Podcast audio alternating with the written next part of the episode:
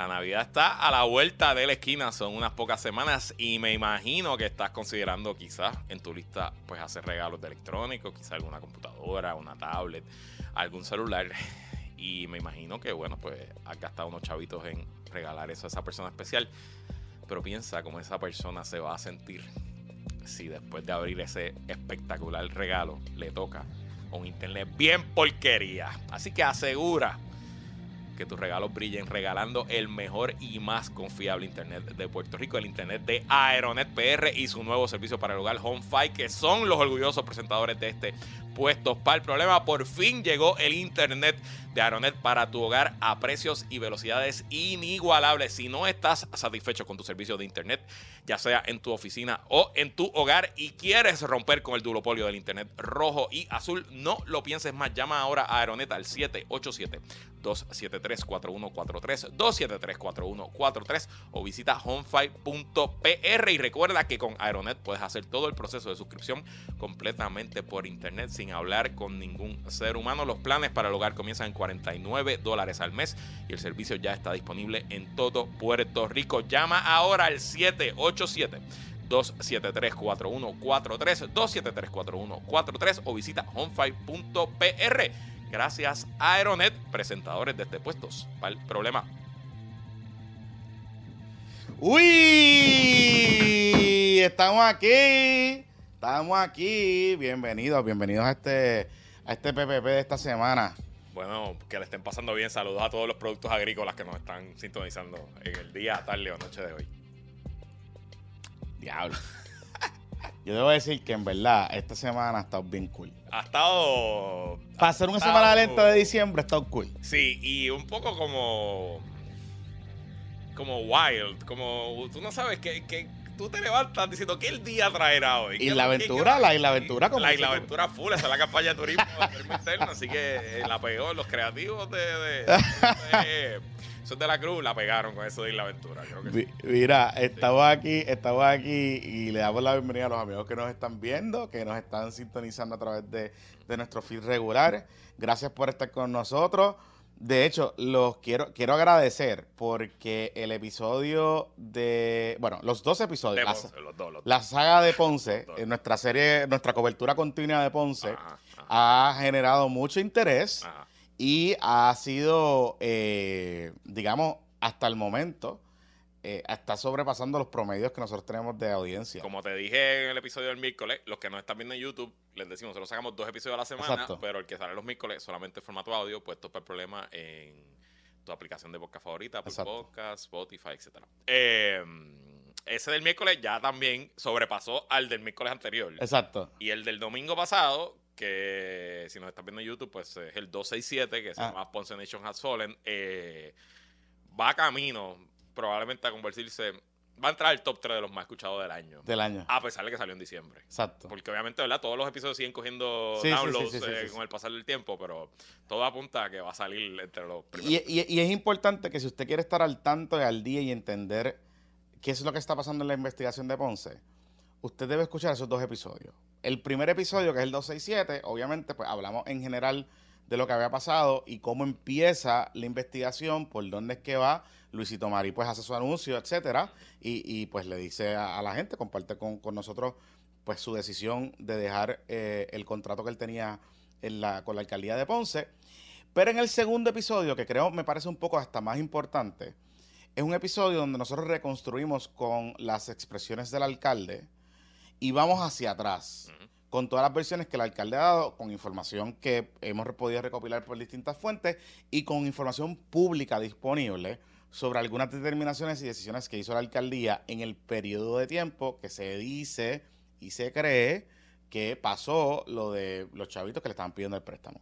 Así que, ¿verdad? Si usted quiere saber y entender todo eso, pues debe escucharlo. Invitamos a que escuchen esas dos, esos dos episodios porque lo van a poder ay- ayudar a entender lo que ha pasado posterior, ¿verdad? A esta situación con el alcalde de Ponce, que todavía, de hecho, no hay un anuncio, un pronunciamiento oficial del, del Departamento de Justicia Correcto. sobre la investigación, pero todo apunta a que él es la tarjeta directamente de la investigación. Correcto. De hecho, Luis, hablé con Pablito Colón Ajá. Bien. Pablito Colón, para los que no sepan, es el presidente del PNP en eh, Ponce. Pero Pablito Colón es un abogado litigante criminalista de mucha experiencia. y súper conocido. Súper conocido, es un algunos duro. dirían que es infamous. Infamous. La que es de esos abogados que pues tienen una reputación. Él tiene buena Ajá, reputación, ajá. sí. Yo recuerdo cuando estudié en Ponce, Ajá. en la clínica que hice de criminal, Ajá. me tocó un caso que teníamos, él representaba una de las partes de un caso, Ok.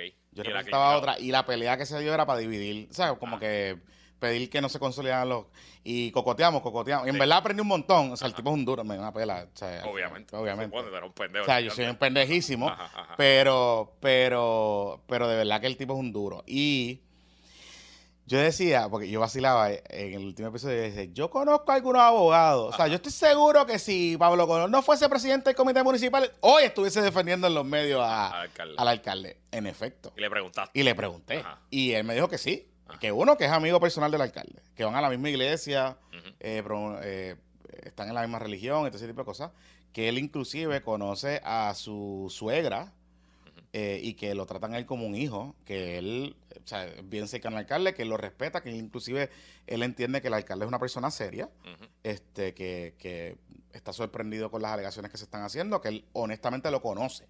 Y él piensa que, que de verdad, pues, eh, pues, tú sabes, está un poco sorprendido con lo que está pasando. Pero me dice, pero si yo, y yo le digo, pero mire, vamos a quitarnos el sombrero de presidente del Comité Municipal de del PNP y hábleme como abogado. Si usted fuese el abogado del alcalde, Ajá. ¿qué usted le recomendaría? Y yo, que se calle la Que boca. se cae la boca. Punto. Que no, eh, me dice, yo no entiendo por qué, pero yo lo hubiese recomendado porque todos los todos los potenciales acusados investigados tienen derecho a permanecer en silencio. Y yo le hubiese recomendado que él no hubiese dado entrevistas ni hubiese dado explicaciones porque todavía no se sabe a ciencia cierta que, o sea, se sabe que hay una investigación, pero no se sabe qué es lo que tiene el Y departamento. lo que hay es chismes y rumores y especulaciones corriendo. Y obviamente la gente reaccionando a mi anuncio me llaman. Mm, Y mucha gente me llama con cosas que yo sé que son falsas. Ajá. Y me están diciendo, no, porque lo que pasa es tal cosa, lo que pasa es tal cosa. Y yo, a toda la persona que me llama, a toda la persona que me está escuchando, que todavía está en Ponce, o que tiene algo que ver con el Corillo, datos de Ponce, Corillo, sean proactivos y no reactivos. el mojón es nuclear. O sea, el mojón cuando explote Sí, sí. va a cubrir la Ponce de, de norte a sur, de este a oeste, tú sabes. Desde la playa de Ponce hasta el Coto, los campos, la montaña y terminando en el Tuque. O sea, esencialmente eh, es un- esto, es, esto es grande y de nuevo. No tengo nada nuevo que añadir hoy, eh, información confirmada, pero sí puedo de, reiterarme en lo que dije la semana pasada. Si yo pensara que esto es persecución política, yo no tendría ningún problema en pararme aquí y decir esto es persecución política. Mm, hoy, más que a la semana pasada, sigo creyendo lo mismo. Sí es convencido. Aquí hay algo que se está investigando que amerita y, legiti- o sea, y justifica una investigación. Ujú. Los hechos particulares, cuáles son, la gravedad de los delitos, bueno, solo determinarán los fiscales según la prueba que levanten. Pero a mí no me parece que Domingo Emanuel se levantó un día y dijo, vamos a joder al alcalde Ponce, ni me parece que el gobernador Peluisi tampoco hizo lo mismo. Y de hecho, no lo he confirmado, lo hablamos tú y yo fuera del aire y no estoy listo para decirlo. Me parece que ni siquiera esto eh, comenzó dentro del departamento. Hmm. Estamos tratando de confirmar de ¿De dónde, dónde vi- viene? qué- cuál es el génesis de la investigación. Y- En Ponce dicen que el génesis de la investigación fue este ex empleado que Osito, oso, votó. Ah, Eso estoy casi seguro que no es verdad. no. Y bueno, estoy casi seguro que no es verdad. No necesariamente porque el génesis de la investigación pueda ser él o no.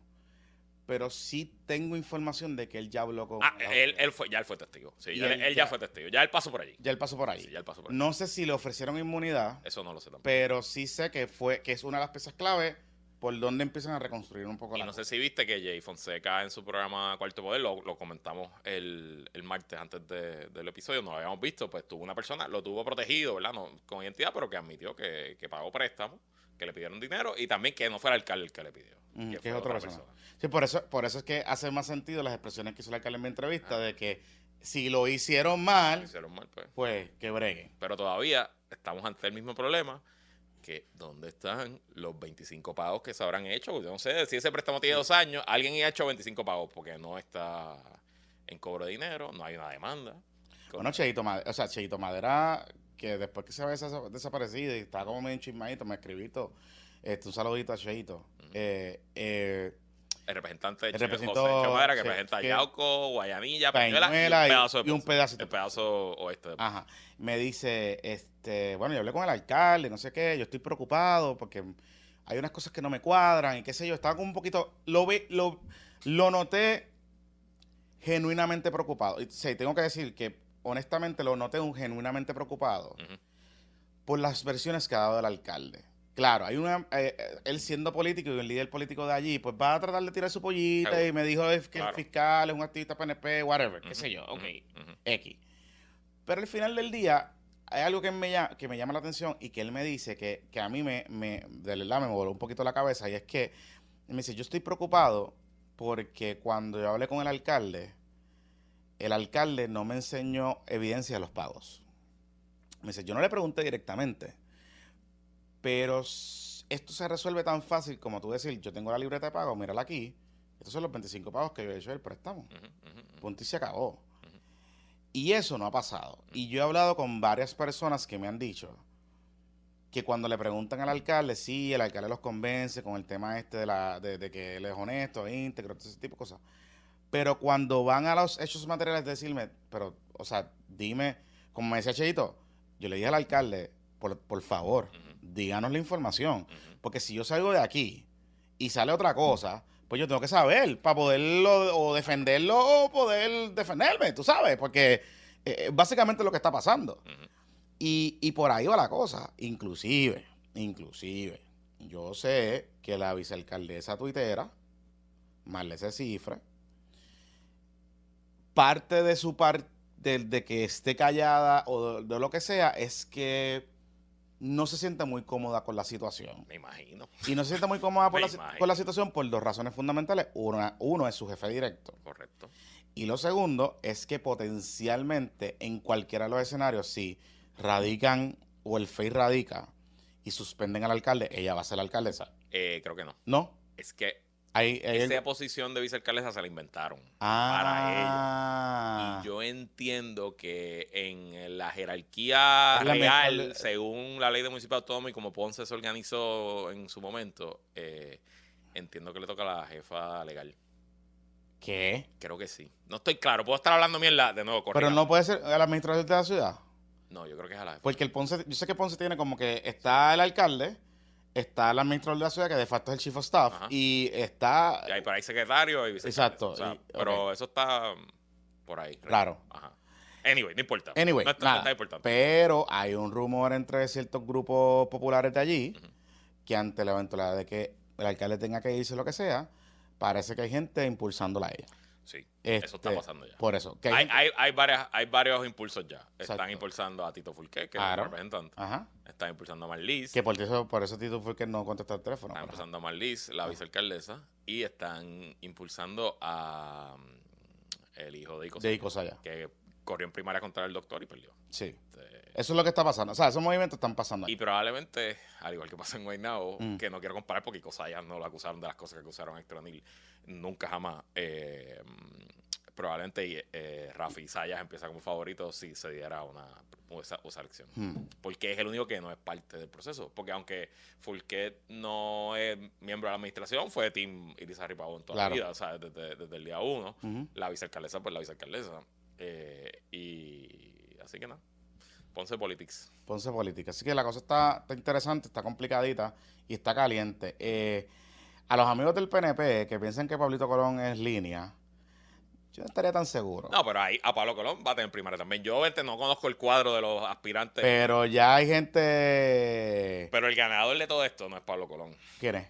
El licenciado José Hernández, eh, ¿cuál es el apellido de él? Madera. No, no es Madera. ¿Quién Bueno, es ese? Él es el legislador municipal de Victoria Ciudadana. Ajá. Ah, el- ese es el que es sobrino de Hernández Hernández Colón. Lázaro, sí. Él es sobrino nieto, yo creo. O algo Hernández así, Colón. exacto. Hernández Yo sé Lázaro. que él, él es de la realeza, él es de la realeza. Sí, sí, él, él tiene abolengo ponceño. Ajá. Este, Eso es importante en Ponce. El legislador municipal, él, obviamente, pues yo lo he ido Es guapo, es guapo, es guapo. sí, sí, es oye, guapo, de más o menos nuestra edad, es, es- es- es buena, o sea, Sí, sí, sí. parece bien articulado. Yo creo que yo nunca lo he conocido, pero es articulado, habla muy bien. Déjame ver si conseguimos una fotito de, para que la gente vea quién es, muchacho. Eh, ¿Cómo que se llama él? José Hernández Lázaro, si no me equivoco. Ok. El licenciado José Hernández Lázaro. Y eh, él, yo obviamente, pues lo monitoreo porque está en la, la legislatura municipal de Ponce. Y eh, mi impresión es que él siempre ha estado corriendo solo. Que, shadow. Ah, mira, estaba, estaba. No, no, ya está en Ya- Villatur desde el. ya lo vi. Sí, desde el ya lo estaba ahí vi. Sí, ya sí. lo Estaba vi. corriendo, se Es, fue. palabra, es palabrista. Es para, y se fue de. Se fue a correr. Ah, lo vi. con Manuel Natal. en el- en una corrida desde San Juan a Maunao y de ahí de vuelta con Manuel Natal. este Sí, sí, sí, sí, sí, sí, lo vi. Así que por ahí es que va el asunto. Es atlético, es atlético. Sí, ese es el asunto. Eh, sí, sí, sí. Tenía como que su cuenta inactiva, pero. Lo que te iba a decir que él estaba medio part-time. En parte no tenía ningún tipo de apoyo de Victoria a nivel nacional. Pero pues, la Pero eso parece que ha sido como que. Oye, ahora que me mencionas eso, en estos días estuve. Estuve hablando un poco, poniéndome al día de Victoria Politics y Alianza Politics. Eh, y me da la impresión, me da la impresión, no, es, he escuchado que el, coordina, el flamante coordinador general tiene problemas de comunicación con, con su delegación No me extraña. con su delegación legislativa. Y me dicen a niveles de que, salvo Ana Irma y qué sé yo, no habla con más nadie. Este. Y que eso ha generado un poquito de suspicacia, particularmente en estas discusiones que se están dando. Este, Pepito, ahí te envié para que lo ponche cuando tenga break. Eh, de esas discusiones que se están dando de la discusión con la alianza. De hecho, sé Bueno, porque me imagino que la delegación de Victoria en el Capitolio habla más con el PIB que, que con Manuel Natal. Porque allí están, allí hay dos senadores, hay un senador ahí un, y un representante Y nosotros habíamos dicho en algún momento dado que parecería ser que no había coordinación entre los mensajes que envía la, legisla- la, la delegación de la, de la legislatura de Victoria Ciudadana y la institucionalidad del partido.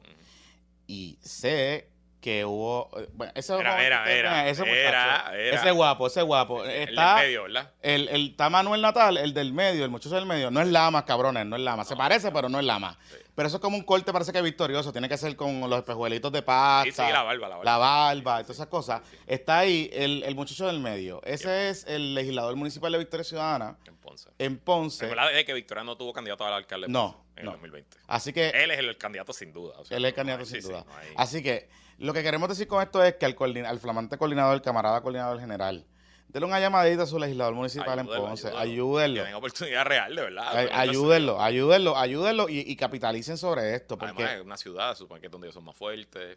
Este, tiene la Orengo, Hernández, o sea. Exacto. Nadie, nadie le va a decir el huevito y nadie va a decirle el, el- porque obviamente como no es como es de Victoria y no popular, nadie va a hablar de el- el- la familia, pero es la realidad. La- Nadie lo va a insultar. nadie lo va a nadie lo va a insultar, pero es la realidad, ¿no? Y eso ayuda, puñeta de que ayuda, ayuda. Entonces, pues, y, y en Ponce particularmente, porque yo sé que en Ponce somos, en Ponce la bolengo ponceño. Claro, no, en Ponce, porque la, eh, o sea, la política de Ponce es igual que la política de todo el país, excepto que es en Ponce. Exacto.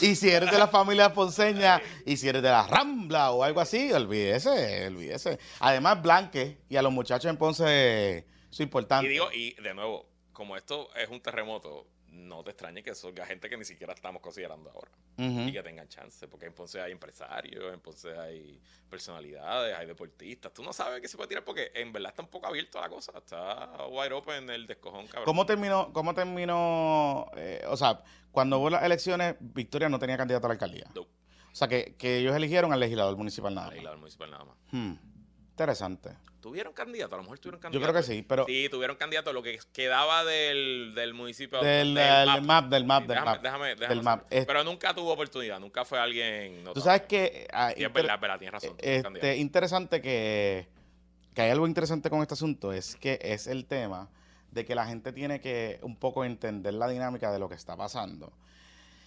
Ponce, igual que Mayagüez, Ya lo han habido tantas elecciones especiales. Por eso, tú vas a la es un página revolú. de- Tú vas a la página de la de Elecciones Es y como revolú. 10 elecciones antes de la, del 2020. Ponce, al igual que Mayagüez, tiene unas dinámicas de política local interesantes. Por ejemplo, Mayagüez, el PIB te saca 13, 14%. Sacó 19. Com- creo cómodo, ¿sabes? Pero cómodo, cómodo en, en, en, en Mayagüez.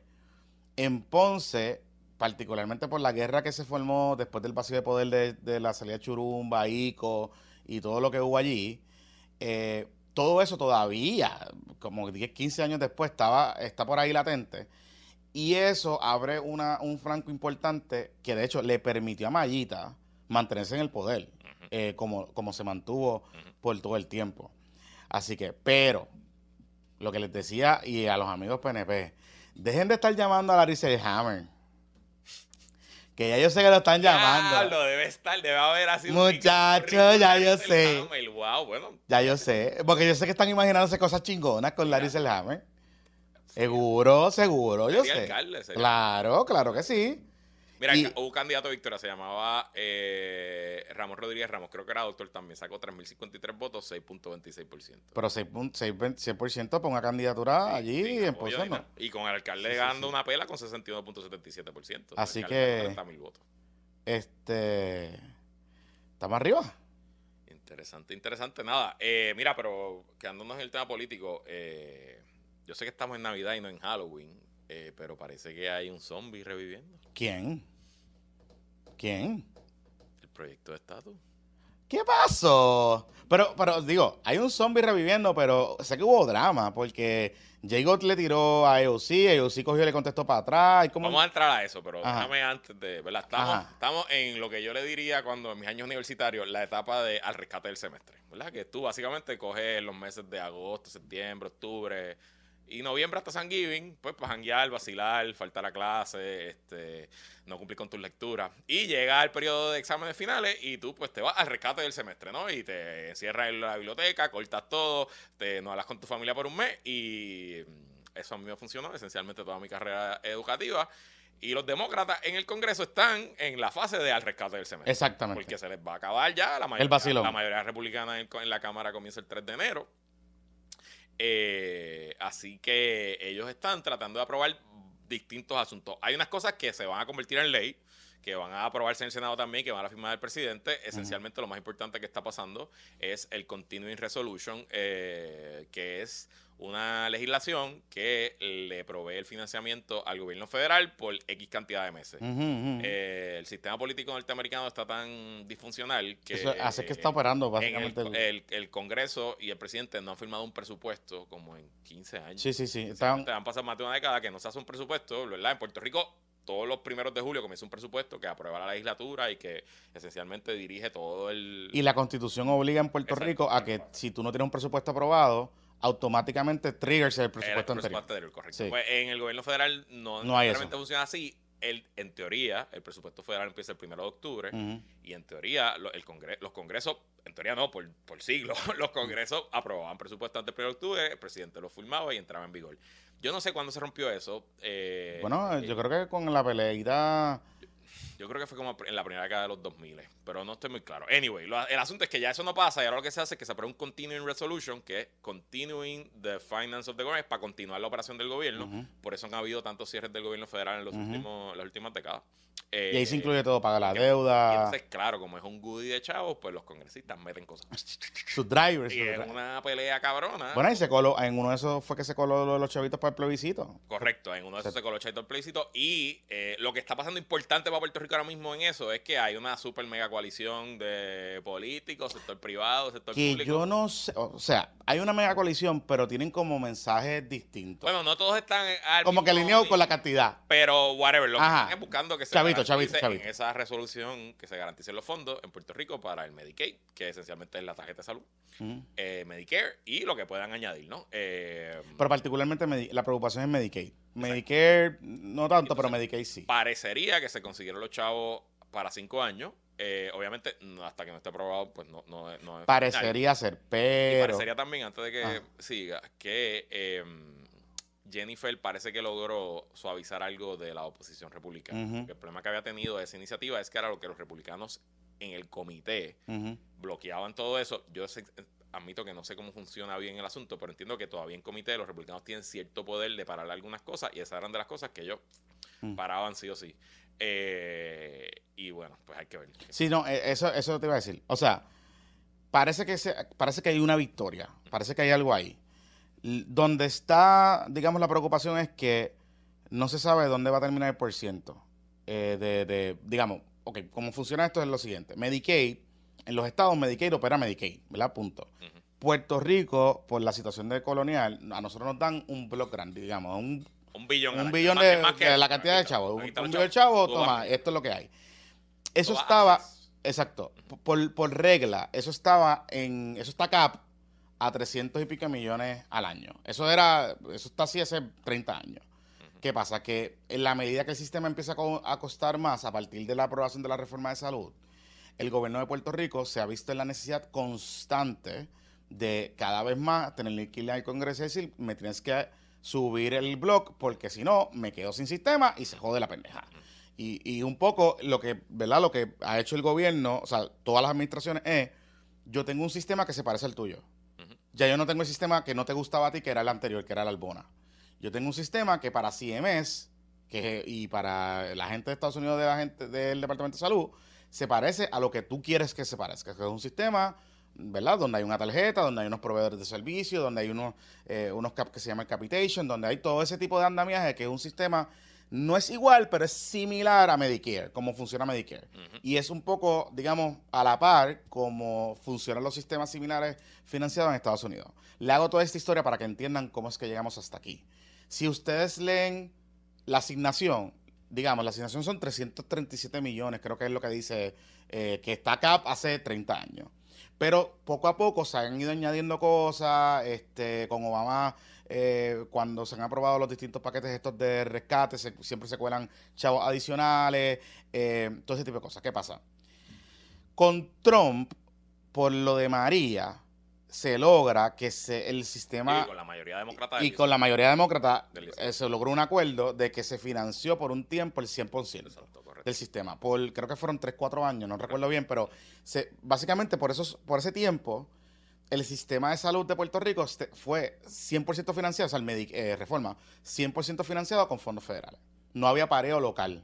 Y era, pues, pues, digamos, parte de las medidas que se usaron para rescatar a Puerto Rico después del desastre María, todo ese tipo de cosas. ¿Qué pasa? Que en esa dinámica, en teoría, se le compra tiempo a los líderes locales y a los proveedores, a esta coalición que menciona Luis, para empujar la conversación para que cuando se quitara eso, se estableciera un margen mayor, ¿verdad? Lo que siempre se ha buscado es que se suba Y y, permanente. permanente. Que sea como que un mecanismo que no importa la inflación, no importa los y depende, fondee o el 100% o X% O- de, de- exacto. Y, Y, de hecho estuvo a punto de lograrse, si no me equivoco, con el Build Back Better exacto. y con el Infrastructure Bill, pero en ambos procesos los republicanos lograron sacarlo. Lograron sacarlo, exactamente.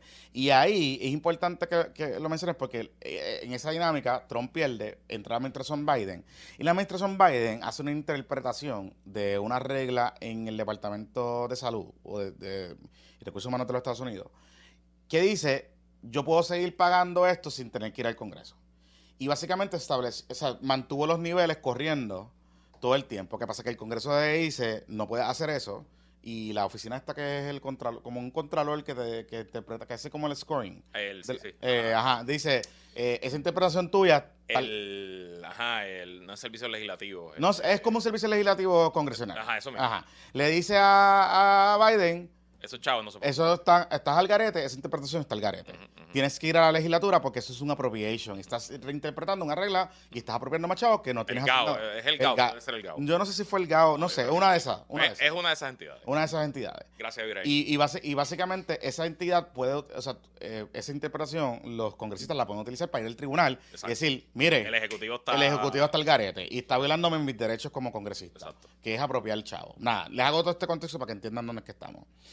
So, la discusión está entre si debe ser 86% o 73%. Ok. El problema es que el plan de ajuste de la deuda aprobado y la ley 53 están en un supuesto De que es 80. de que es 86. 83, 86 creo Ya. que es el número. Y si no se logra ese número, descuadra el plan de ajuste. Descuadra el plan de ajuste, pero lo descuadra por muchos billones de pesos. Sí. De hecho, nivel que los bonitos estos que están repartiendo de los empleados Se acaban pa' se acaban para siempre. O sea, esto está... forma porque no- Por eso, a lo que voy con esto es, por eso la prisa del gobierno local, del- de la administración de Pipo, de soltar los chavitos, porque él sabía que si se tranca el asunto del fiscal cliff, aunque se apruebe un continuing Res- resolution, la Junta pudiese venir en enero y decir, Lo que pasa es que esto está bajo unos supuestos de esta interpretación de las reglas que no se van. van a dar. Tienes que revisarme el plan de ajuste y hay que revisar las proyecciones. Exacto. Y los chavitos que pensaba que iba a tener cash para gastar en el año preeleccionario, no los vas a. Exactamente. bueno, pues eso es lo importante. Y de hecho se movilizó para allá, estaba Fortuna. Para todo el mundo, bueno, eh, ahí el, estaba- contralor, el contralor de PPP está allí. Ah, está por allí.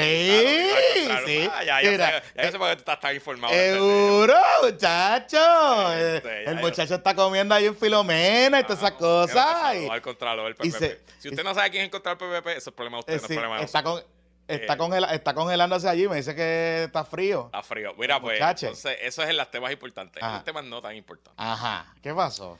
Pues Nidia Velázquez y Steny Hoyer, los dos están en el nivel del rescate del semestre y han movido cielo y tierra para que se consigan los votos para el proyecto de estatus entre los demócratas. Eh, y apunta todo a que los votos están.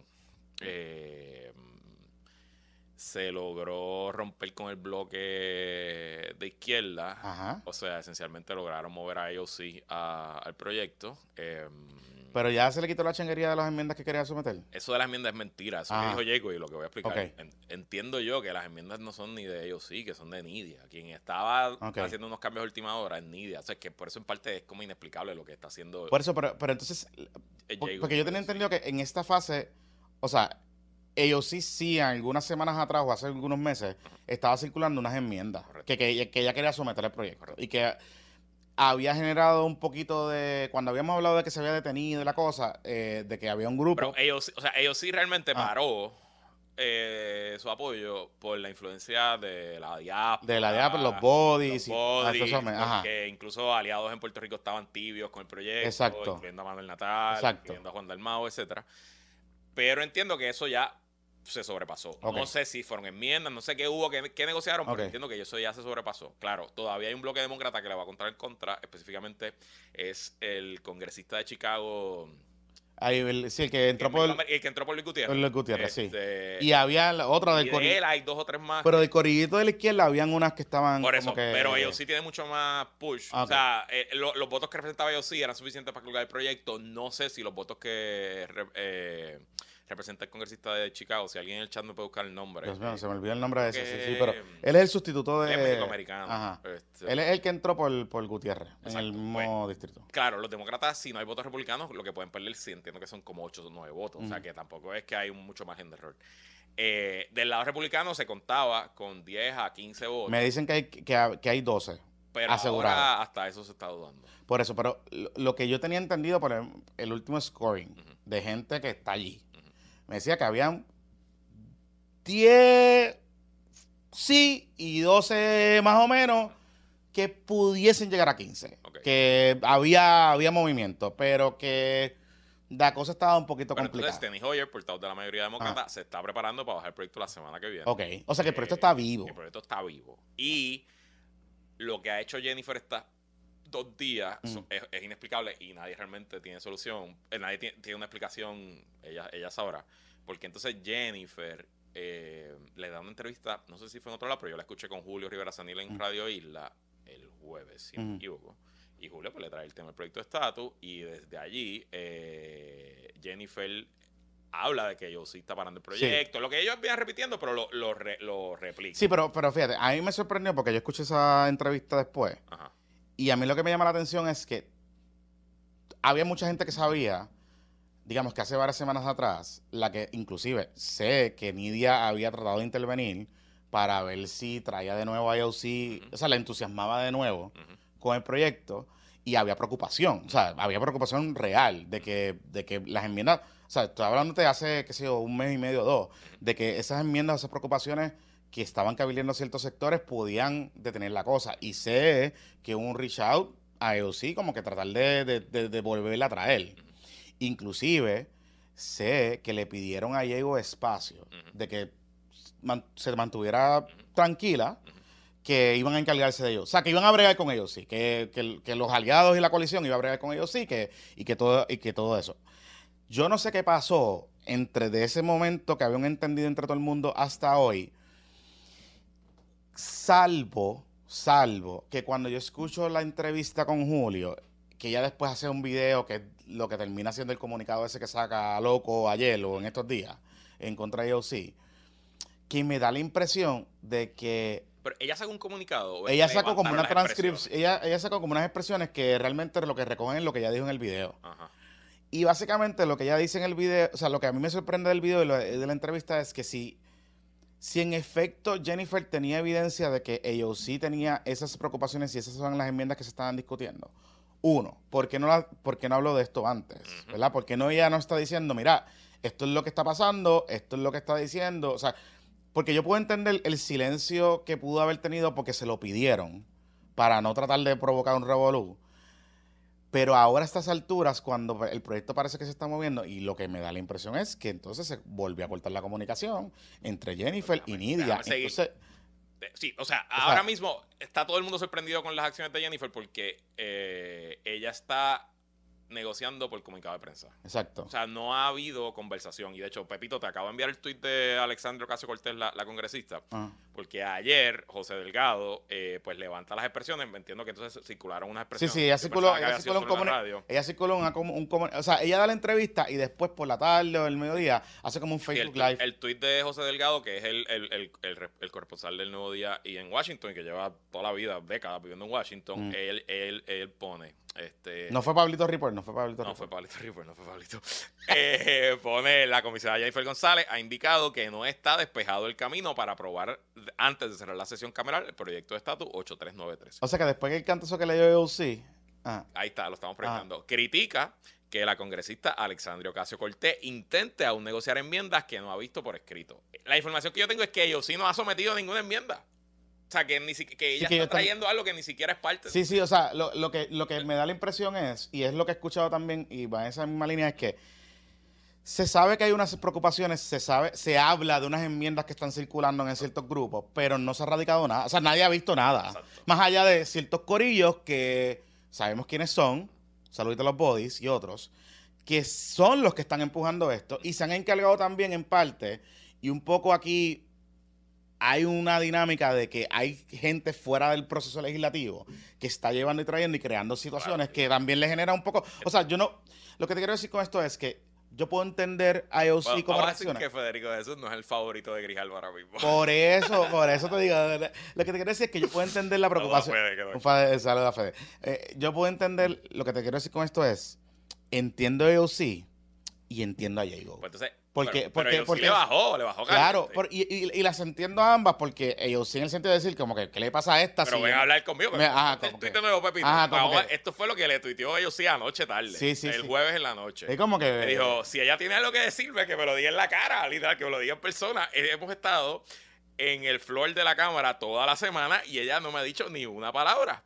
Eh, hasta que ella no me hable, yo voy a tratar esto como lo que es un comentario profundamente por, no serio, on serious. No me preocupa un poquito y no me Por- detiene de mi progreso por eso te- eh, por eso es que por eso es que te digo, o sea, yo creo que aquí las dos, las dos están como que, Pero- o sea, tiene que, o sea, O sea, Jago si tiene que cruzar el, Si la para banca. Diego es una victoria por aprobar este proyecto. Claro, Eh, porque ella ahora a la claro, hora pero ahí es que volvemos a lo mismo de que el grupo de asesores de Jago y en general el PNEPO en Washington, que lo hablábamos anoche en el Zoom, son unos papeloneros. Y no tienen, que en eso los bodies y los otros le ganan. Porque no tienen el oído en tierra realmente y decir, y, y decir, ok, esto es verdad, no es verdad, llámate a la congresista. O sea, en vez de tú asumir la posición de una changuería y de encojonarte por un rumor, pues tú coges el teléfono o cruza o va allí a donde ellos sí, como dice ella, y habla. Es más, si tú no quieres ir a donde ellos sí porque te preocupa ir a donde una socialista y tú siendo republicano o lo que sea, vete a donde Nidia. Que ustedes tienen buena. O sea, ustedes han mejorado su relación sustancialmente. Hay una apertura. Nidia está súper abierta a. O sea, lo sabemos, lo ha dicho públicamente y lo hemos visto. Y yo sé que en privado está. O sea, como que están hablando. Pues, pues tú llamas a Nidia y le dices, mira esto, que estoy escuchando. O sea, como que no sé. Me voy a poner en, el, Ah. en la teoría de conspiración. Ajá. Ponte la teoría. Vamos a hablar de teoría de conspiración después de la pausa. Ajá. ¿Y Jago querrá derrotar el proyecto? ¿Tú crees? ¿será que en ese proyecto hay un lenguaje que a ella no le gusta? Hay victorias para, qué sé yo, para los soberanistas, hay cosas pasando, porque es que no tiene, de verdad no tiene sentido.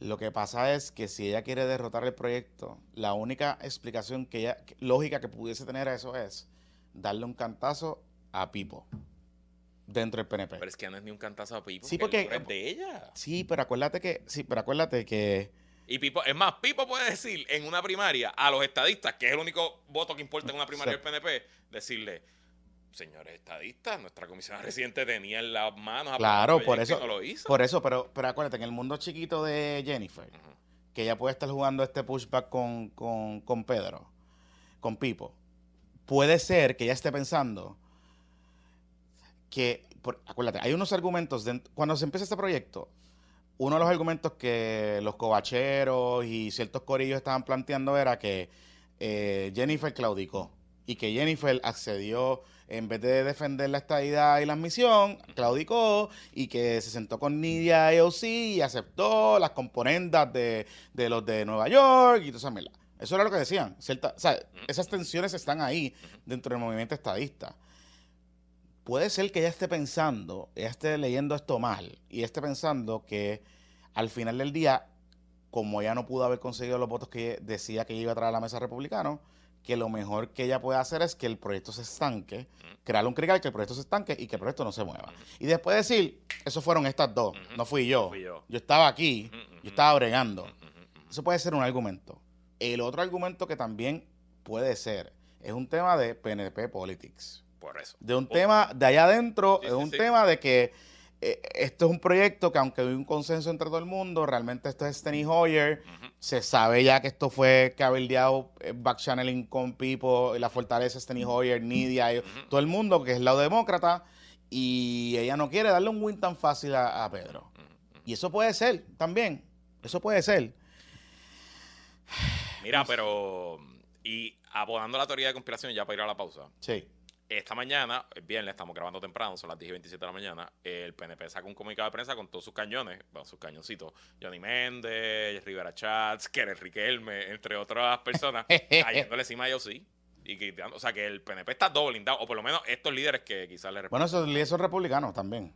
Correcto, son todos Que ellos están o sea que- metiéndose. pero- Yo, creo que, yo creo que ellos están leyendo eh, las expresiones de Diego como si esto fuese una guerra entre el Progressive Caucus y los republicanos. Eso yo creo que es lo que está pasando aquí. Pero, again, volvemos. Si el proyecto está reviviendo y se puede mover para probarse en la cámara, yo no entiendo. De verdad que no entiendo. No entiendo el endgame aquí. No, no entiendo por qué crear este chisme. Ah, no entiendo. Y lo otro es al gobernador. Yo creo que es momento de dejarse de estar de chiquita y pedirle, o sea, hacer una expresión pública y decirle, Jennifer, alíneate. Imagínate, necesitamos los votos, ese proyecto se tiene que aprobar. Jennifer, alíneate, punto, ya. O sea, yo sé que, yo sé que, Digo, yo- se acabó el tiempo. Por eso, se acabó sé- el tiempo. y con que- los republicanos no va a aprobar nada. y yo sé que Fortaleza, en parte, la administración lo que está haciendo es backchalling con Steny Hoyer por el lado de demócrata, Ujú. Pero también tratando de evitar una confrontación con Jennifer. Que Jennifer no se sienta que le están, que le están claro. metiendo molleros No, de yo Fortaleza. que dividieron. Yo, yo trabajo los demócratas, Eh, los Exacto. Y había un acuerdo como que de no agresión y qué sé yo. Pero ya a estas alturas, esto que hace Jennifer en estos días puede derrotar el proyecto completo. Así que, si fuese yo el gobernador, yo saldría y, y dijera, hay que aprobar el proyecto y es que es lo que hay. Se acabó. O sea, hay consenso, hay consenso y fuck it. Hay que bajar el proyecto y a todo el mundo que se alinee. Pero si, si le tienen miedo a Jennifer, pues, Vamos a la pausa. que vaya, güey, te voy a decir algo, vamos para la pausa. Creo que esa expresión de Yossi, eh, de Jennifer contra Yossi, es un poco anticipándose Ah, sí. a un cantazo de Pipo Ah, sí. que pueda venir. Sí, sí, sí. Claro, seguro. O sea, yo me, me da Yo- ese... y en la suma y en la resta, ¿para quién es más importante, Pipo? ¿Quién es más importante para él? ¿Jago o ellos sí? Por lo menos para su standing en Washington y lo que él quiere hacer como gobernador demócrata y lo que puede lograr en los próximos años, ellos sí es No, mucho más no, tan so- no tan solo eso. Y Nidia también. Que Y, ajá, y Nidia, y no tan solo eso, que ahora mismo en una discusión eh, contingente paralela con el asunto de Medicaid, tú no quieres tener, tú no quieres tener a Nidia y Yossi eh, encojonas contigo en los dos últimos años de tu administración.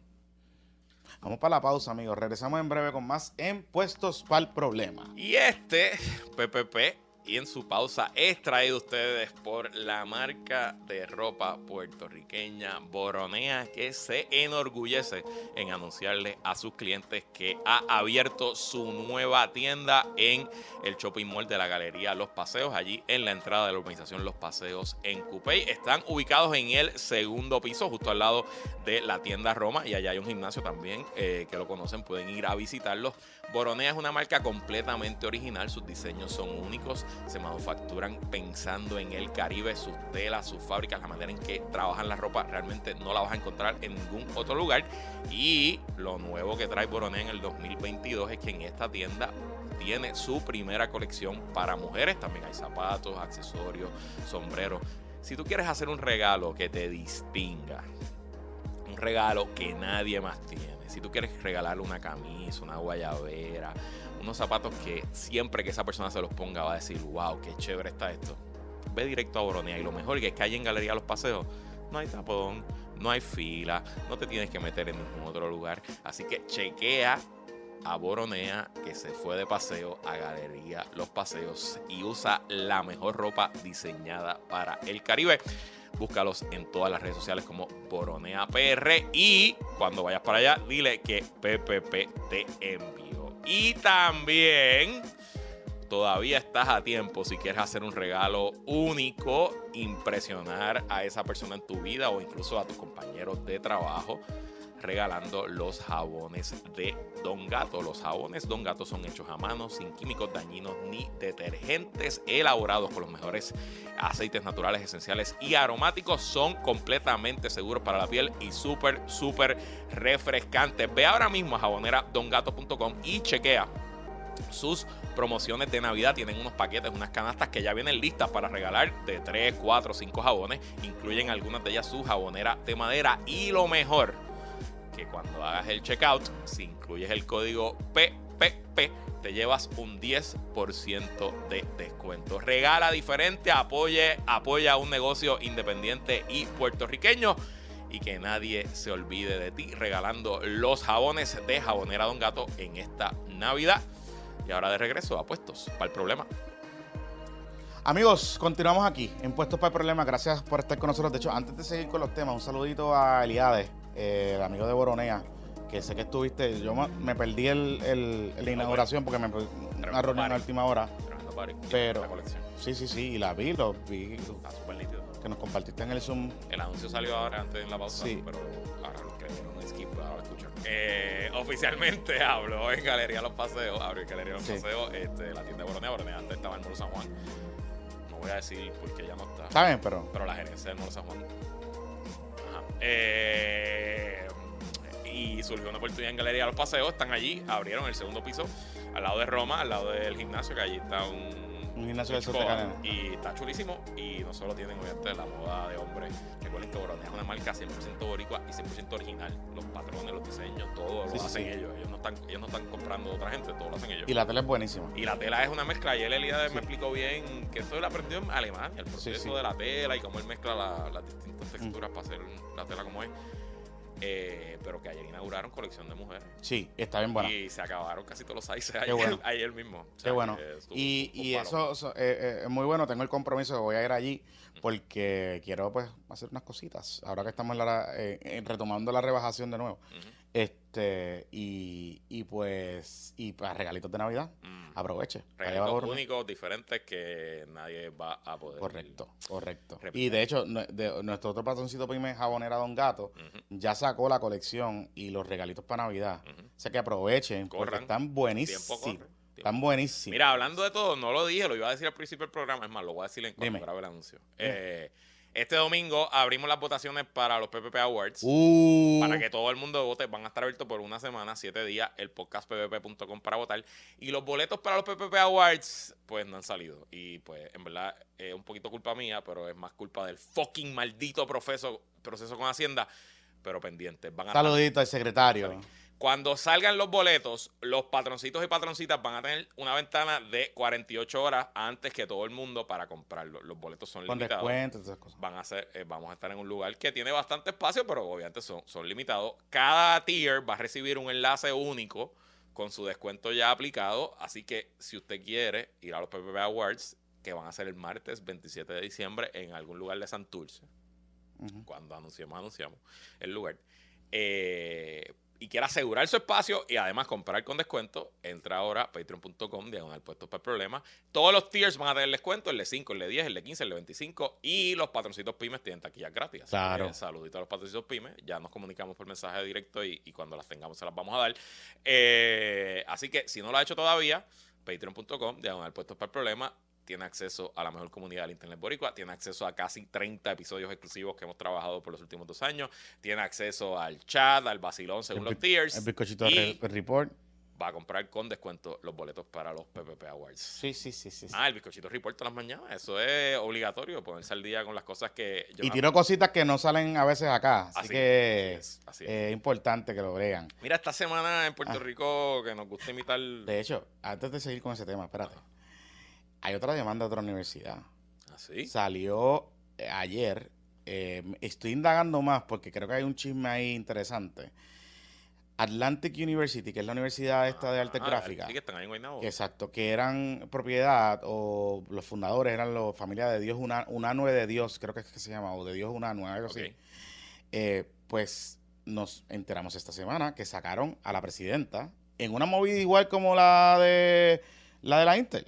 La Junta Nueva sacó a la presidenta, que era parte de la familia. La presidenta demandó por despido injustificado y ellos contrademandaron por fraude y hay un chisme, pero una cosa Yo. salvaje. Eh, Metro publicó la historia, de hecho, un saludo a Metro. eh, y está interesante. Está- esa, universidad factura. por eso te digo, está Ajá. interesante. Cuando tú trabajas por allí, que era cerca, Ellos han montado un campus heavy. Y yo que ah, frecuento el mejor restaurante de Guaynabo, el Guayabo, allí, que es la zona, eh, Somos- cuando eso, est- y yo, yo guío por ahí, yo guío por ahí, cuando esos estudiantes salen en masa, Claro. se nota la, la actividad. Y ellos han hecho, han ganado premios internacionales. O sea, es una universidad que ocupó un campo, un nicho que habían abandonado las escuelas de comunicación en. Puerto Rico y le han dado súper duro. Pero está interesante porque es la administración, o sea, la Junta demandando a la fundadora de la. O sea, que era Atlantic. University College imputa a su expresidente Por eso. acciones ilegales y fraude millones. Por eso te digo. Mierda. Ah, porque ella demandó. y Ella demandó y ellos, contestó. ellos cogieron y le, contra, ellos contrademandaron. Ay, ay, ay. Sí, es un chisme. Licenciado Carlos Berne Vargas, no lo conozco. Es un chisme, un chisme, Luis. Es un chisme. Teresa de Dios una no es la otra. Y esos una no son los de Goya. Yo Por eso, pero Teresa de Dios, Teresa de Dios, yo no sé Es si la una- fundadora. Teresa de Dios, la familia de Dios Ajá.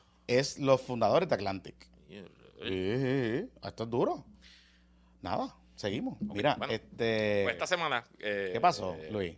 Hubo dos scares de armas en escuelas en Puerto Rico. Sí, dos. Ok. U- Uno que una Uno que fue bastante serio.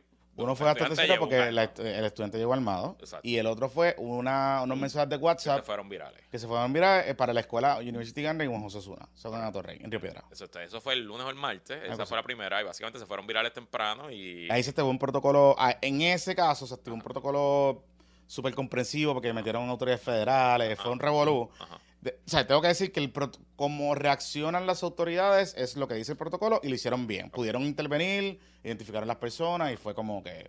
Pero en el otro caso, que fue una escuela de. Fue una escuela elemental que llega una joven, no sé, no recuerdo dónde es el lugar, pero llega una estudiante con un arma, Carolina, yo creo. no, me- no sé, Carolina. no me acuerdo. Ah. De verdad si, si te digo el pueblo, pues, llega un estudiante con un arma y... La maestra lo encuentra. La maestra lo encuentra en el bulto. Correcto. Ahí lo que pasó es que eh, ese estudiante alega que ella era víctima de bullying y que ella quería defenderse. Y que entonces cogió el arma de su papá. Que algo un arma ilegal. Que el problema fue ahí que es un arma ilegal. Correcto. Que esa persona la había comprado de manera ilegal. Correcto. Ahí está un poco más asunto. Correcto. Pero esto pues obviamente abrió la puerta a todas las ideas. A todas las ideas. A todas las cosas. Y a la falta de rigurosidad y de seriedad. Y de creatividad. Y de la hora del algoritmo y meterse en los temas. Porque honestamente aquí que mucho disparate se ha dicho en las últimas 72 horas. Entonces, eh, el primero que empezó fue el representante Ángel Matos, que básicamente envió un comunicado diciendo que suspendan las las, clases. para el carajo, que suspendan las clases, que regresemos en enero, porque hay un problema de seguridad en las escuelas. Cogió su agüita que el chat de, Eh, de los oligarcas. Es que, eh, o sea, al, el sistema le quedan, el sistema se acaba el 23. Ujú. O sea, digo, las clases se acaban antes, pero el sistema termina el 23. El 23 los maestros entregan nota y se van para sus casas. Y digo, de hecho, yo creo que ni entregan notas. El 23 se acaban el periodo lectivo y los maestros las clases Ajá. y se van para sus casas. Las notas creo que las entregan en enero. Pues, ok, no lo sé. Este, eh, así que eso por un lado, claro.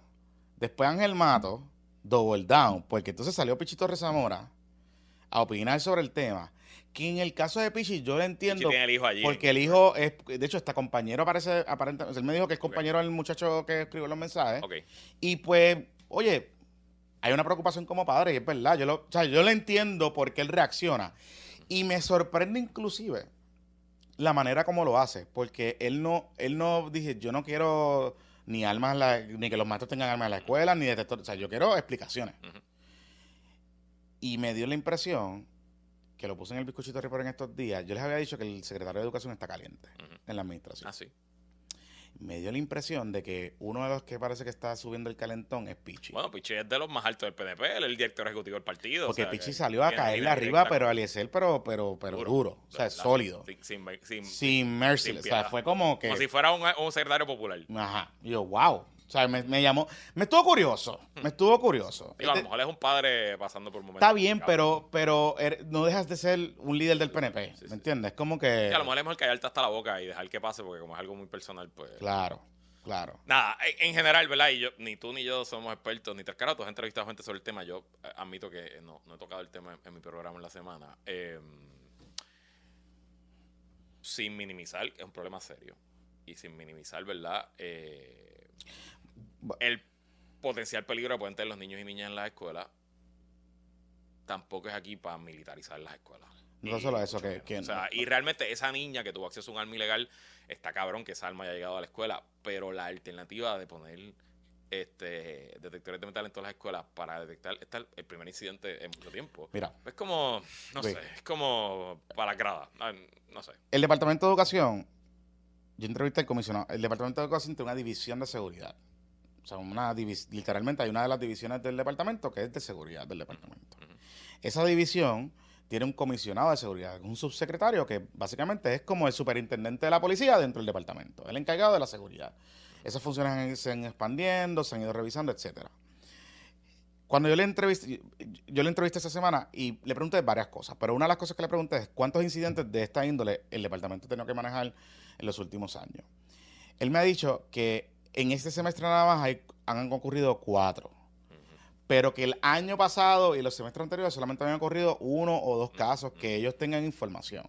Claro, hago la salvedad de que hay incidentes violentos que han envuelto armas o cuchillas o cosas que las comunidades escolares han resuelto a niveles de las comunidades escolares y que quizás eh, van a la policía o lo que sea, pero no se levanta un informe. ¿verdad? Hay un problema de recopilación de datos en esa área, particularmente. Pero el Departamento de Educación gasta 350 millones de pesos en seguridad. O sea, el aparato de seguridad cuesta 350 Pero millones eso de pesos. esencialmente es un guardia palito, dos turnos de guardia palito. Por eso, Ajá, el- en todas las escuelas. Casi el 90% de ese presupuesto o más se gasta en guardias de seguridad privada. sí. Punto. Seguro. Que son guardias que están allí, digo, en dos turnos, porque son guardias que están por el día y por la noche velando que las escuelas nadie se meta, no sé qué.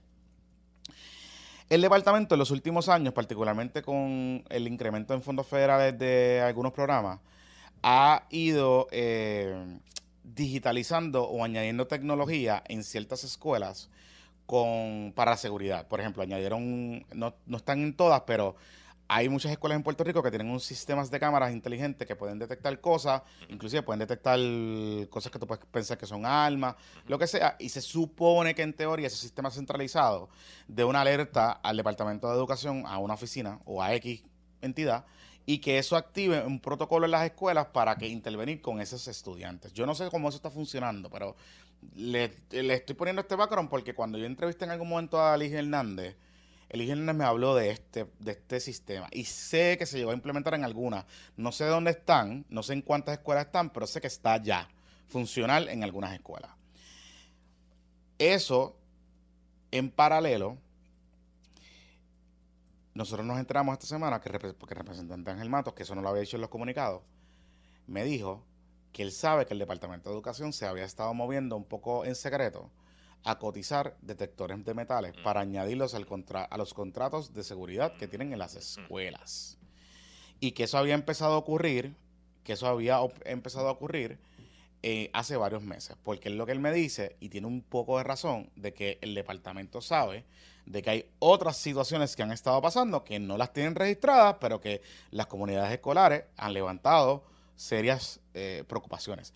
Y eso yo lo sé porque algunos maestros que yo he hablado, algunos líderes magisteriales me lo han dicho, que hay unos problemas, que han habido algunos problemas de seguridad, que hay escuelas que no tienen ni igualdad de seguridad, que hay, una, hay unas situaciones que han ocurrido. Ahora, si la pregunta es que nuestro sistema, si nuestro sistema es violento, inherentemente violento, que nuestro sistema es inseguro para los estudiantes y maestros y personal docente y no docente, si nuestro sistema tiene un problema gravísimo de drogas y de armas como en un momento dado lo tuvo eh, hace 15, 20 años, la respuesta es no.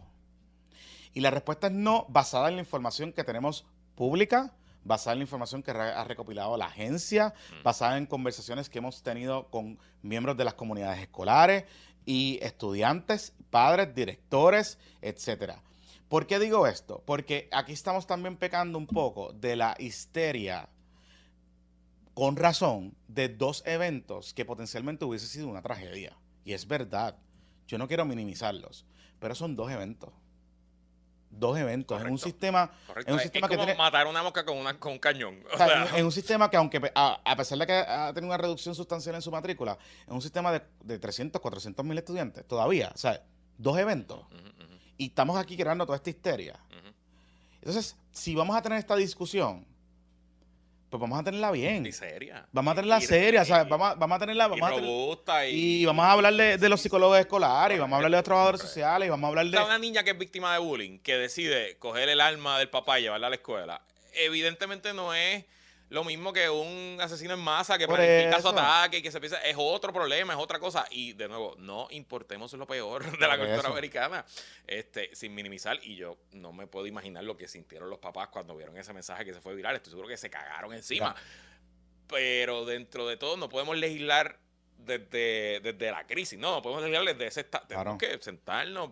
yo les voy a decir, mira, yo les voy a decir y, y, yo no, yo, si, si tú me pruebas a mí que una comunidad escolar es violenta y requiere un detector de metales, no se le pone. Pero no me vengas a decir que las 800 o cuantas escuelas quedan en Puerto Rico necesitan detector de metal. Y es importante algo, un detector de metal significa que tienes que tener a alguien que opere ese detector de metal. Y darle mantenimiento. Y, darle mantenimiento. y, hay, que, la logística de dejar, hay unos protocolos la logística de dejar a los muchachos por la mañana es distinta. Hay unos protocolos que tienes que establecer, hay unas protecciones constitucionales que tienen esos muchachos. o sea, hay un montón de cosas que, que tienen que funcionar. Entonces, aquí a lo que yo voy con este asunto es que hay un tema importante con el asunto de las escuelas y la criminalización que esto puede significar para algunas comunidades escolares. Pero no tan solo eso. El diseño de nuestros planteles escolares, aquellos que hemos ido a escuelas públicas a trabajar o a, dar talleres o lo que sea, las escuelas públicas en Puerto Rico son monstruos. O sea, son gigantes. Tienen cuatro o cinco entradas, tienen un montón de solar, tienen un montón. O sea, yo puedo entender que si tú tienes, que como las escuelas en Estados Unidos, que son edificios que tienen eh, tres o cuatro entradas y salidas, pues que tú pongas detectores de metal en cada entrada, pues haces todo el sentido del mundo. Pero en una escuela pública donde tú tienes, o sea, un montón de áreas, un montón, o sea, yo no, ¿cómo eso va a funcionar? O sea, o, ¿qué usted piensa? Si una escuela pública tú le pones un detector de metal por la entrada, ¿por dónde van a entrar las armas y las drogas, cabrones? ¿Sabes? ¿Por dónde, ¿Sabes? ¿Me entiendes? Es como que, eh, sin contar que hay muchas escuelas que están metidas en, en comunidades de alto riesgo, que esto va a provocar otras cosas y otras situaciones. O sea, las escuelas públicas, para bien o para mal, son refugio. Son, primero que son síntomas, un microcosmo de la sociedad. Pero más allá de todo eso, son refugio de distintas situaciones y circunstancias. O sea, son refugios para esos nenes que tienen un montón de situaciones. O sea, hablamos de 10.000 casos de maltrato que no se han investigado. Esos son nenes de escuela pública, que, la escuela es su remanso de paz, que están con sus compañeros y sus maestros. Literal, donde mejor comen. Dos Literalmente, donde mejor comen. Como sabemos ahora en la pandemia que descubrimos que hay gente en Puerto Rico que está pasando hambre y que hay niños que no pueden comer. La escuela son eso. Entonces, tú decir que vas a cerrar la escuela, mano, ¿sabes? Con todo el respeto, y yo sé que yo sé que no parte de, de, de malas intenciones, yo sé que hay una preocupación real, pero tenemos que coger las cosas con calma. Y si vamos a tener la discusión, pues que esa discusión incluya escuela abierta, actividades en las escuelas para que las escuelas eh, sean realmente una visión holística para que esos nenes tengan y puedan las destrezas allí. Eh, vamos a hablar de trabajadores sociales, vamos a hablar de psicólogos escolares, vamos a hablar de, componentes de hablar de, de entrenamiento de tiradores activos, porque sí, yo tampoco soy tan extremista como otra gente por ahí que dice, no, eso no se puede hacer porque eso significa el estado opresor de la policía y hay que derogar la policía. No, no, tampoco así. Porque si hay una situación de tirador activo y si hay una situación que una persona llega allí con un arma, la comunidad escolar tiene que saber, o sea, padres, madres, estudiantes, directores y maestros tienen que saber cómo reaccionar. Porque eso ese evento se trata de proteger vidas. Ah, que queremos evitar que eso pase. Pues esa conversación hay que darle en paralelo. Y aquí lo que está pasando es que estamos empujando unas ideas y no, y no vamos a traer a la mesa el problema social que tenemos en este país, que es un problema de salud mental, que requiere una inversión de país. Y esa es la realidad. Y nuestras escuelas deben ser la primera línea de defensa para eso. Porque si usted piensa que la mayoría de la gente estudia en colegio, está equivocado. Estudia en escuela pública. Esa es la realidad. Así mismo es. Mira. Eh, vamos a pasar a temas mucho menos importantes. Este, esta semana hubo party. Oye, pero hubo dos paris. Hubo dos. Uno público y uno que se hizo público. Hubo dos. ¿Con cuál empezamos? ¿Con el público o con el.? vamos con el público, vamos con el público, vamos con el público. Pipo, eh, cerrando el año con broche de oro, hizo un fundraiser a 1500 pesitos en la taquilla. Ah, bueno y se le llenó. Yo sé de gente que fue. Se le llenó. Hay una foto que no es la que estamos proyectando. Quítalo un momento. Ah, ah. hay, una foto, que es como la principal ahí, que está toda la, plana. No, esa tampoco. Baja espérate, esa, espérate. ¿Qué eso? Pepito. Pepito, bendito sea Dios. Ok, eh, no es ninguna de esas dos, no te la enviamos. Ah. Eh, que está el gobernador en el medio. Y la plana mayor está Tommy, está Johnny, está un chorro alcalde. Está, eh, está, está, el títere de agricultura así. ¡Eh! que, hay como 50, 60 personas y toda esa gente pagó Tienen cara de tiraje. La están montando, eh, es una, es una foto que manda un mensaje. Sí, claro. Como que Jennifer, si vas a correr contra mí, aquí estamos. Tenemos dos millones de pesos en el banco. O sea, como que. y, pusieron a Tommy en el medio. sí, sí, sí. Yo lo vi. Y está como, está como, se ve como medio hinchadito. Sí, pero Tommy es que ha subido de peso. Pero ah, sí, sí, lo vi, lo vi, ah, lo vi. Sí, sí, sí, sí, lo vi, lo vi, lo vi, lo vi. En estos días en, Telemundo dije, Tommy, Tommy, le estás dando el macabeo allá arriba, el cuadro, en Trujillo. Suave, suave. Mira, este. Pero, sí, lo vi, lo vi que era un mensaje. Y fue, Coincido fue también, también asistida al party que hasta populares se vieron por ahí. Oye, Ahora ponme, ponme, el tweet, ponme el tweet, Pepito, ponme el tweet, ponme el tweet.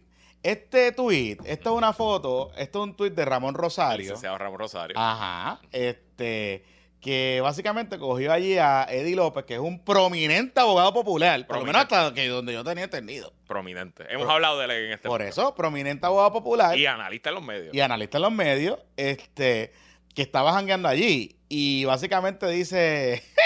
Eh, o se cambió el PNP o está buscando qué. Eh, Chavos, para pagar la cuenta de la luz del PPD.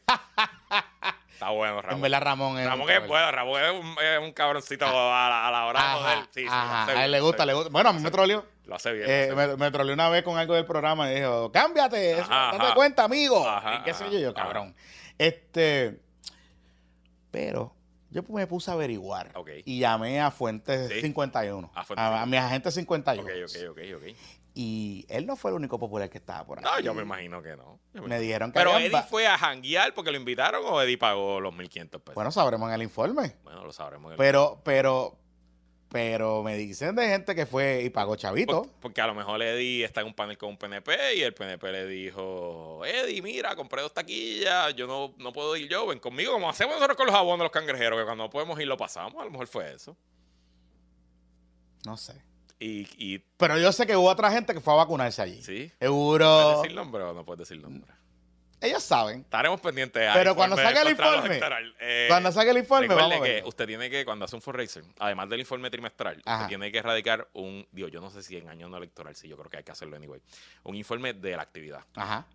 Que tiene que poner los ingresos y los gastos y los ingresos tienen que venir detallados con el nombre del donante y lo que requiere la ley electoral. Un donativo de 1.500 dólares, aunque sea en cash, tiene que ser reportado. Claro. Así que... Claro, claro, claro. Mira, pero eh, ese no fue el único party que hubo. Ok, ese fue el party público. Entonces, ah. hubo un party privado. Que Pepito tiró la foto. Pepito adelantó la foto, pero... Bueno, pero tírala, baja ahora, vamos a ver. Estamos en Navidad, ¿qué pasa en las Navidades? Uno se reúne con sus amigos de toda la vida, uno planifica. Ven acá, pero esa foto que está ahí, ah, eh, tú que, que conoces el palacio. Eso es el Salón del Trono. Eso fue en Fortaleza. Sí, eso es Fortaleza, eso es el salón Oh, del- No, ese es el salón de los... Sí, el salón del, el de los espejos, es como también que le dicen. Pues, Eh, estas muchachas que están ahí, este corillo que está ahí, por lo que puedo apreciar, está ahí la que es La o potencialmente la primera dama o la actual pareja del gobernador. la de pareja del gobernador. Ella- ella- y yo creo, o sea, él la ha presentado. Él la ha presentado como su, públicos y su, su, y- su pareja. Este, está ahí compartiendo con unas amigas, unas amigas, en el Salón de la Fortaleza. Me llegó hasta la foto del menú.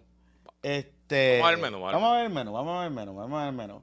El menú, ahí está, ahí está. El menú, este... Ah, bueno. Déjame decir un par de cosas en lo que, Ajá. en lo que tú das detalles. La fortaleza es la residencia del gobernador, ¿verdad? Sí. Y lo es, literal, vive allí y como igual que usted en su residencia puede hacer fiesta, pues el gobernador puede hacer fiesta en, en su residencia. Es realmente uno de los perks del trabajo. Y todos los gobernadores lo han hecho. Yo, como bien saben y como va a decir un prominente eh, columna corta en unos minutos también, yo Mm. soy sobrino de un gobernador y... Batatón. Y estuve, estuve en. Yo creo que nunca hice un. Bueno, hice un party mío una vez en la casa de Playa Fajardo, que ellos estaban de viaje y me la prestaron.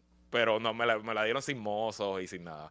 Este, pero ah, participé en eventos sociales de la familia, de los amigos, Esa es tu casa. cumpleaños. Yo en la primera dama. O sea, yo no, yo no tengo problema. O sea, yo, mi tía Piti cumplió 60 años y se le hizo, un- me acuerdo, una. claro, pero yo no, tengo, o sea, de yo no tengo. pro- O sea, en términos generales, yo sé que hay gente que va a decir, ah, aquí, qué sé yo, y allá van a, por allá van a decir un montón de cosas, y qué sé yo. Tienen razón en la crítica. Yo no tengo, o sea, no, no voy a entrar en ese detalle de que si tienen razón o no y que eh, baile, botella y baraje. Ok, pues está bien, chévere, ok. Pero, eh, esta es la, como tú dices, esta es la residencia del gobernador, ella es su pareja, Seguro. y pues está reunida con sus amigos. Claro, lo que yo no sé, lo que no me queda del todo claro es si está residiendo ya allí. Porque yo pensaba, o sea, porque lo que... Si no reside allí, se ha quedado para por eso te... por- bueno, si yo tú... Si bueno, no reside allí, se ha quedado para mira, esto va a sonar- Estoy esto va- Estoy seguro que la tablilla está en el retén y puede entrar por el Está en la lista. Por la, por la parte de atrás. Está en la lista. Por O la sea, de atrás, por la, por la rogativa, que es la entrada. esto va a sonar súper macharrán y quizás nos van a cancelar. Pero si yo estuviese soltero, conociendo a una persona y compartiendo con una persona, y fuese el gobernador de Puerto Rico y viviera en un palacio, Mira, el gobernador de Puerto Rico, en su residencia, ajá, tiene una terraza. por eso te digo, Sale de su cuarto. Ajá. Esa terraza mira hacia el oeste. por eso. Y los atardeceres son unas cosas. Eso fue o sea, donde fue la eh, foto aquella de Agapo allá sí, arriba. sí, sí. claro. O sea, si yo, te- si yo estoy en esa posición, yo no juzgo a Pipo. No, De- claro ¿Me entiendes? claro Claro que, Y te voy a decir, o sea, honestamente, no tengo nada que criticar. Eso sí, eh, todos los gobernadores han tenido escandalitos por las cosas que hacen en Fortaleza. Sí. Te acordarás que Alejandro tuvo un party de sus amigos de high school. Sí. Que fue viral. y, y- Eh, que se tiraron las fotos en el, en el, ah, hubo que usar una foto que había gente filmando como el gobernador. Eso mismo, En el que estaba, despacho, ajá, que ajá, estaba en el escritorio de él. Este, no recuerdo de la era de Ricky. Ricky no hacía mucho party. Eh, de chamaquito sí, pero de ser Ah, gobernador no. ese, ajá. Este, eh, me acuerdo de, de Aníbal, que mi prima Gabriela, yo no sé, no sé qué, yo creo que fueron sus 16, hizo su cumpleaños allí y fue, el tema fue de Hollywood. Y hicieron como un red carpet y las muchas sus amigas llegaban y se tomaban fotos. Y eso, yo no sé quién lo sacó, pero. Exacto. fue un escandalito. Eh, estas cosas pasan. Mi consejo es que usted vaya, disfruta, comparta con su amigo, su amiga. Si el gobernador o la primera dama lo invitan, vaya y sea parte. Pero no lo suba a las redes. No suba a las redes. No lo No suba, lo suba a las porque redes. esto es lo que va a pasar. Van suba a ver dos pendejos como nosotros aquí, arreglando ustedes, a llenar 10 minutos de No contenido. suba- eh, y estaban, guap, estaban guapísimas. Muy ¿no? bien y No, estaban guapísimas Ay, y creo que la estaban pasando súper la bien. fortaleza en Navidad son más. Es magia, es bello, es bello. ver. Pero mira el menú, mira el menú, mira el menú. El primer curso fue ensalada de remolacha y queso de cabra. Eso. Está bien, eso Ah, está bien eso para está empezar. para empezar. El segundo curso, aquí yo creo que fue algarete. Ajá. Cacho y pepe Ajá. Eh, con parmesano rellano. Yo no sé si Bueno. esto era o cacho y pepe o parmesano Y rellano. acuérdate que los menús, no es que el chef hace lo que quiere, eso se discute. Se les antes, pide, o por eso, se- por eso, se- por se eso, eso. trabaja como que te gusta, que no, que quieras. Claro. Así que al final del día. El plato principal fue filete de chillo roti, sí, porque eso es keto, keto, keto. O sea, ya le metieron los, los Ajá, carbs. ajá, ajá, Vamos, tú ajá. sabes que es la línea de las muchachas. Filete chillo rotizado y vegetales de temporada. Eso está bien. Eso está bien. Eso está healthy. Pero está light. Eso está light, eso Sí, está light. Y si, y, si, menudito. y si chillo el país mejor, sea, fresco, o sea, como que está bueno. Mira, en la, en, la en la cocina de la fortaleza, Ah, yo no sé ahora, ¿verdad? Pero trabajaba, es una cocina full, una cocina industrial, Sí, sí, porque Fortaleza no solo le cocina al gobernador, es que Fortaleza Al almuerzo todo el hace- mundo. a- no todo el mundo No. almuerza, pero hace almuerzo para distintas personas. Si hay una visita de alguien importante, se le cocina almuerzo. se hace- o sea, de- es una cocina industrial. Y es full staff. Y full staff y corre con turno. Y yo recuerdo en la época de Aníbal cerraba a las 8, básicamente. A las 8 de la noche, pues cada cual no, no es 24 horas y los gobernadores bajan a la cocina y se cocinan. O sea, no es como que. eh, y también hay mozos. Y los mozos es una de las cosas interesantes de la fortaleza porque es. Yo, yo no quiero decir el 100%, pero el 90% llevan años ahí. Y Sí, son- como el staff, es como el de Butler, el staff de White House. y han visto Ujú. eh, a todos los gobernadores, a toda la familia. Y yo, si los veo, los saludo, los conozco, les, les mando un abrazo. Ya muchos se han ido retirando de la, era- de la época de Aníbal. Y hay otro, por ejemplo, había uno que su hijo ah, entró. Y entonces eh, seguía como que la, la Y es súper, nada, sí, es sí. parte de del royalty boricua. Puede ser una mierda. Si usted Es me dice mañana que los gobernadores no viven en Fortaleza, yo no tengo problema con eso tampoco. Pero mientras vivan en Fortaleza, pues... Es parte eh, eh, de por qué Ricardo Rosselló, después que prometió en la campaña que se iba a ir para la casa, se quedó allí. Porque cuando llega Ay, allí. Ricky lo, lo vivió de, de nene. Por eso, pero Bea cuando llega, vivió. pero Bea- cuando llega allí, vea, te dice, no cojones, ¿eh? Sí, sí. esto lo quiero vivir yo. Mira, entonces para finalizar Ajá. con este tema, Ajá. el postre fue profiteroles craquelín con crema pastelera de coco, Yo soy demasiado café para saber. coco tostado y garnacha. Fíjate, eso no se ve mal. Eso no se ve mal. Y cafecito. Y cafecito, cafecito. Y, o como yo he dicho, lo he dicho varias veces en este podcast, si usted algún día lo invitan a Fortaleza, aunque sea por una reunión, Pide café. no, pida la limonada. Ah, sí, porque es Eh, fresca. ese es el pro tip. El pro tip. Pida la Sí. limonada, sí, ese es el, Sí. ese es el pro tip. sí. Ok. Sí, sí. Mira, vamos para el último tema que esta semana. Esta semana, el cabezón de este programa. Sin hacer nada, porque me hice tres carajos. Pues yo bueno, no sé. lo de Ponce, whatever. Está bien, pero el cabezón de este programa eh, entró en ese cuadro infame de la lengua de el, nuestro chiquiamigo, el deudor contributivo y de préstamos con el gobierno, Elo Columna Cortamolina, sobre esta situación. Y tengo el video, tengo el video. Vamos, Pepito, ponchanos el video ahí. Vamos a poner el lo video. que dijo, lo que dijo Elo. y diciendo, esta señora es profesora de universidad. Su hijo mantenido por otro político de- del Partido Popular Democrático, porque son unas son una rémora. Son una rémora. Yo nunca he escuchado esa palabra. Pues entonces resulta que toda la gente de Aguadilla está con los chavos que no tienen, pagándole un dineral al sobrino de Aníbal Acevedo Vilá. Porque ahora el PPD tiene como un, un COI wish. Es como un COI wish. Y tienen a unas personas que han controlado, no han controlado, porque nadie los sintoniza. Pero en estos espacios de estas emisoras, ahora estas personas se están metiendo un billetal porque de pronto son los eruditos en, en- en promociones y toda esa pendeja.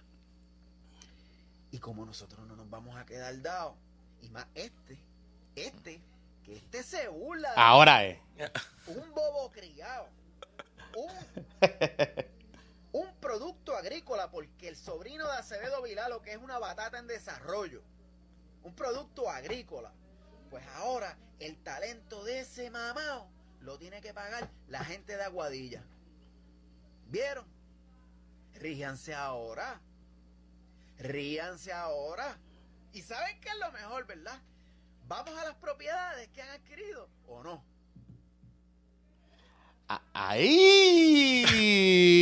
Mira, quiero, quiero, ¡Ay, ay! quiero empezar por lo último. Ajá. Eh, ¿Tú tienes casa en Aguadilla? no, un carajo.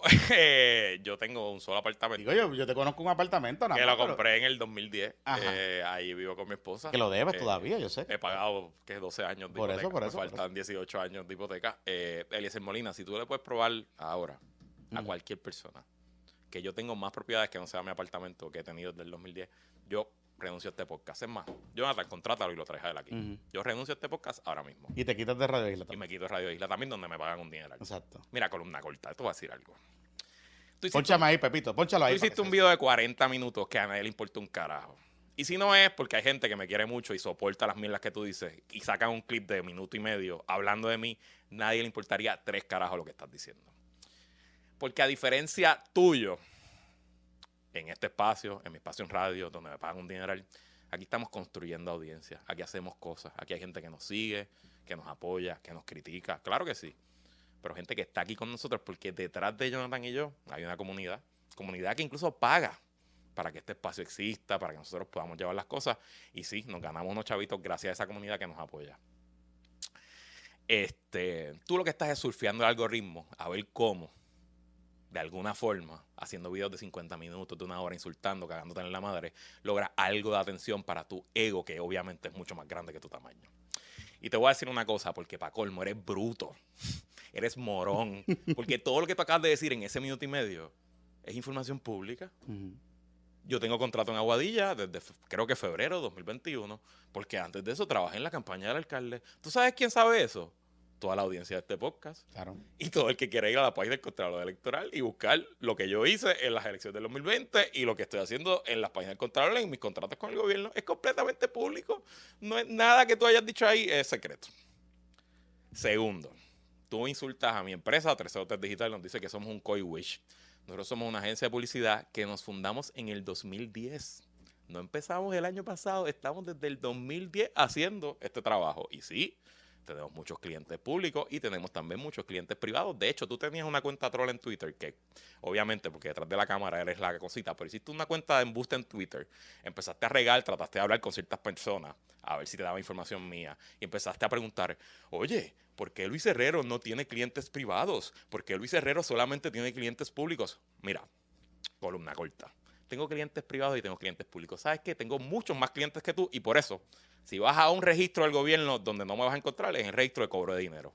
Por eso no vas a ver ahí nunca una demanda versus Luis Herrero versus 3 digital, 303 Digital, porque tenemos palabra, tenemos presupuesto y pagamos nuestras deudas. Así que si tú crees que soy un Coy Wish, perfecto, díselo a las 10 personas que trabajan en este Coy Wish y que sí, que son puertorriqueños y puertorriqueñas. Hay unos que están en Estados Unidos, mi programador de toda la vida, que lleva conmigo 12 años. No es que lleva conmigo un año, lleva conmigo 12 años. Ahora vive en Florida. Tuvo que emigrar después de María. El resto están aquí. Artistas gráficos, ejecutivos de cuenta. El administrador de mi empresa es un boricua retirado de farmacéutica que encontró otra cosa que hacer después de que salió de la farmacéutica. Así que por último, y lo que te voy a decir, porque como tienes que sacar un minuto y te dejamos para el final para eso mismo, porque de un programa de hora y media voy a sacar un minuto para hablarle a ti. Mira, Eliezer Molina, tú me puedes insultar, me puedes decir batata, puedes decir que soy sobrino de Acevedo Vilá, como si eso fuera primero un secreto o un insulto. Aníbal Acevedo Vilá y la familia Acevedo Vilá, de la cual yo soy orgullosamente parte, nos hemos enfrentado a mucha gente peor que tú, empezando por Rosemilia Rodríguez.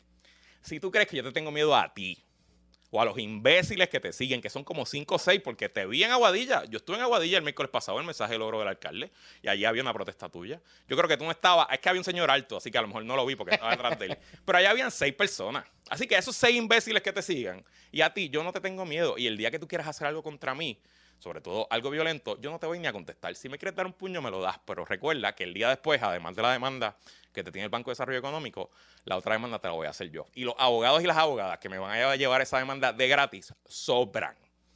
Así que yo mejor, antes de que vuelvas a repetir mi nombre, pensaría en las consecuencias, porque tú no representas a nadie, tú no eres líder, tú lo que eres es un payaso. Y con esa nota, solamente voy a añadir lo siguiente. Eliezer, todavía estamos esperando a ver tus planillas. Todavía estamos esperando ver si enviaste el IBU de los productos que vendías a través de tu página. Todavía estoy esperando ver cuál fue la justificación y cómo cogiste de zángano al Banco de Desarrollo Económico para que te financiara una finca perdidosa con la que ahora le debes dinero al gobierno de Puerto Rico, que nos debe dinero a todos, de hecho, a todos, a todos. Porque el dinero que se te prestó es dinero de todos. Punto. Con esa nota nosotros nos vamos, amigos. Hasta aquí. Voten, este, voten en los PPP Awards. el podcast PPP el domingo sale. Voy a poner el enlace aquí en la, en la descripción. Y páselo bien. Páselo bien. Feliz Navidad. Y feliz Navidad. Nosotros nos vemos el martes a través de nuestras plataformas de audio solamente. Así que si usted quiere mantenerse al día de lo que está pasando en Puerto Rico, habrán actualizaciones de lo que está pasando en Washington. Conéctese con nosotros el próximo martes en PPP Extra y participe de las votaciones de los PPP Awards. Que la fuerza lo acompañe. Bye.